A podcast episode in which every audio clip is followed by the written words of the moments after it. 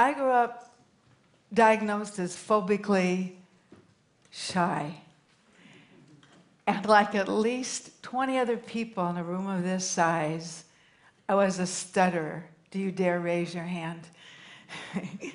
and it sticks with us. It really does stick with us because when we are treated that way, we feel invisible sometimes. We're talked around and at. And as I started to look at people, which is mostly all I did, I noticed that some people really wanted attention and recognition. Remember, I was young then. So, what did they do? What we still do, perhaps too often, we talk about ourselves.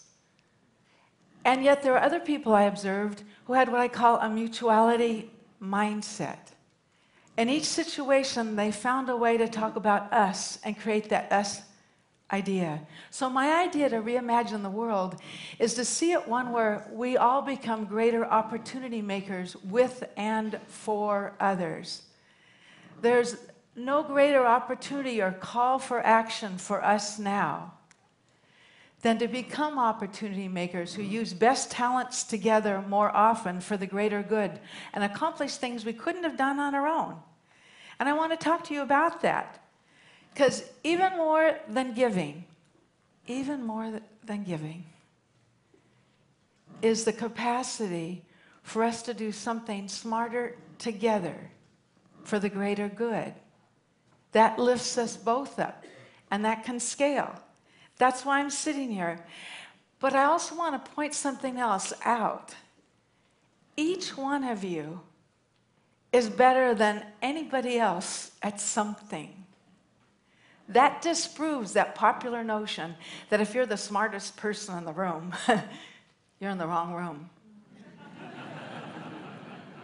so let me tell you about a Hollywood party I went to a couple years back, and I met this up and coming actress, and we were soon talking about something that we both felt passionately about public art. And she had the fervent belief that every new building in Los Angeles should have public art in it. She wanted a regulation for it. And she fervently started, who's here from Chicago?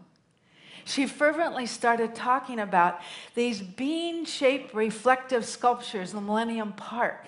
And people would walk up to it and they'd smile in the reflection of it and they'd pose and they'd vamp and they'd take selfies together and they'd laugh. And as she was talking, a thought came to my mind. I said, I know someone you ought to meet. He's getting out of San Quentin in a couple of weeks.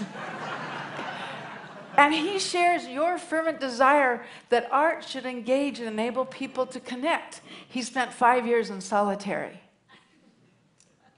And I met him because I gave a speech at San Quentin, and he's articulate, and he's rather easy on the eyes. because he's buff, he had a workout regime he did every day. I think she was following me at that point. I said he'd be an unexpected ally. And not just that, there's James, he's an architect and he's a professor.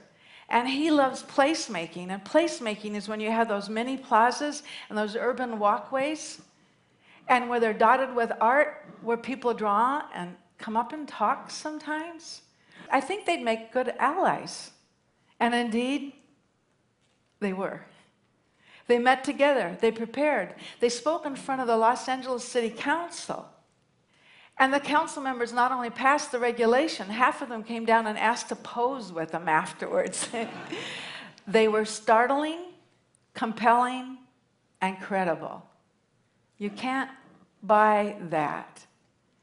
What I'm asking you to consider is what kind of opportunity makers we might become. Because more than wealth or fancy titles or a lot of contacts. It's our capacity to connect around each other's better side and bring it out. And I'm not saying this is easy. And I'm sure many of you have made the wrong moves too about who you wanted to connect with. But what I want to suggest is this is an opportunity.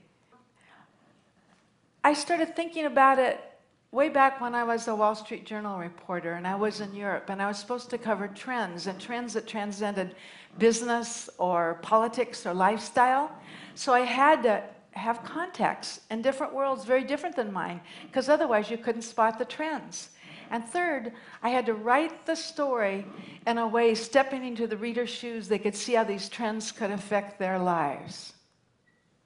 That's what opportunity makers do.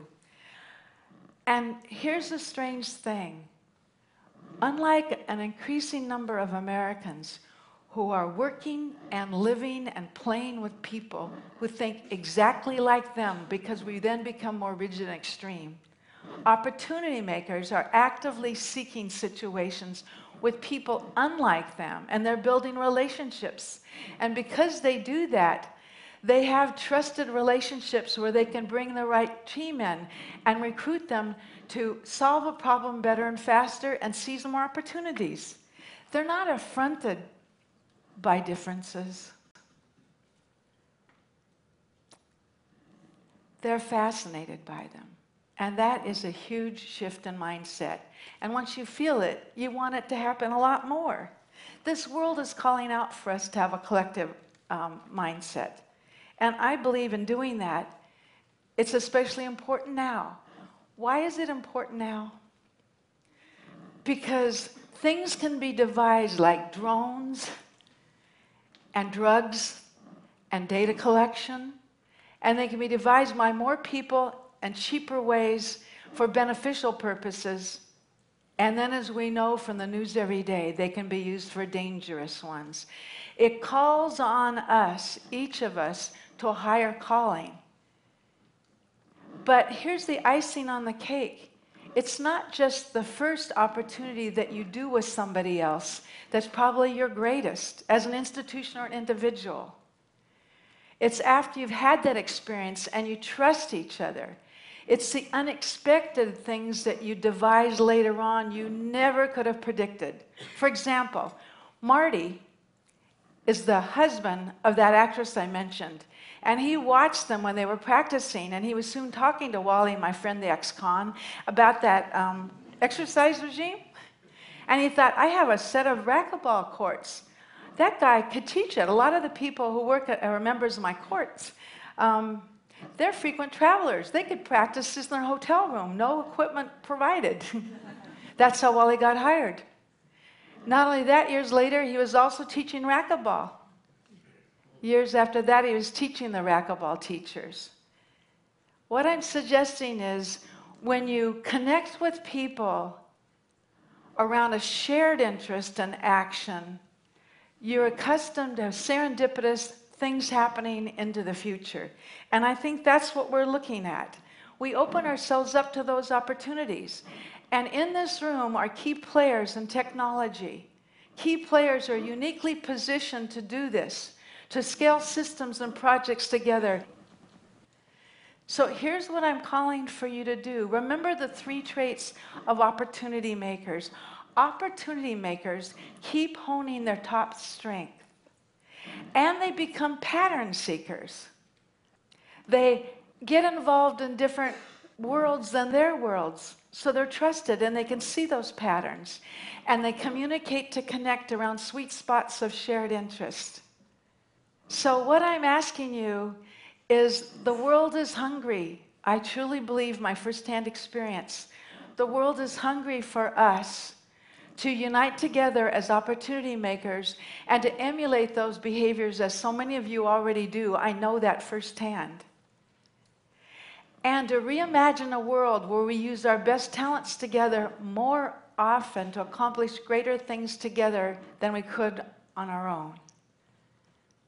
Just remember, as Dave Liniger once said, you can't succeed coming to the potluck with only a fork.